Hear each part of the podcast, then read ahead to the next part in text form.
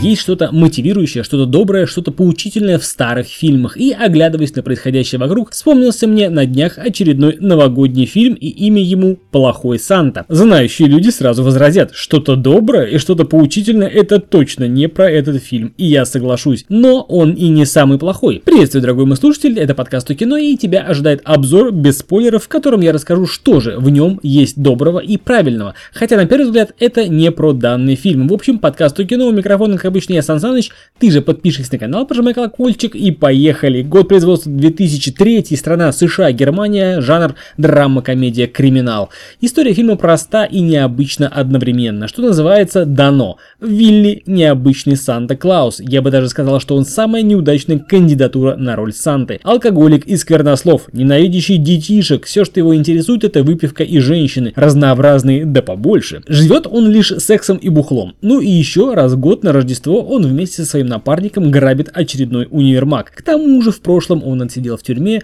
был не единожды женат, а ныне нашелся мальчуган, который все-таки в него поверил и никак иначе, кроме как рождественское чудо, это не назвать. И Вилли придется творить настоящие чудеса, чтобы на сей раз довести задуманное до конца и не разочаровать пацана. Сразу скажу, для эстетов фильм противопоказан людям с тонкой душевной организацией. При этом однозначно нужно убрать от экранов детишек, ибо им еще рано настолько и так разочаровываться в Рождестве и в Санте-Клаусе. Фильм изобилует матерными выражениями и сценами, напоминающими соитие. Однозначно рекомендую смотреть фильм в правильном переводе Дмитрия Юрьевича Пучкова, известного как Гоблин. Юмор в фильме присутствует, но он исключительно для взрослой аудитории. Наш Вилли просто в дребезге разматывает весь этот лоск Рождества и Нового года, показывая всю грязную изнанку жизни алкаша Санты в его исполнении. Выражения, время и место не выбираются, просто говорится как на душе легло. В общем, говорить про сюжет, операторскую работу, сценарий не буду, оно тут не главное. Главное тут история жизни человека,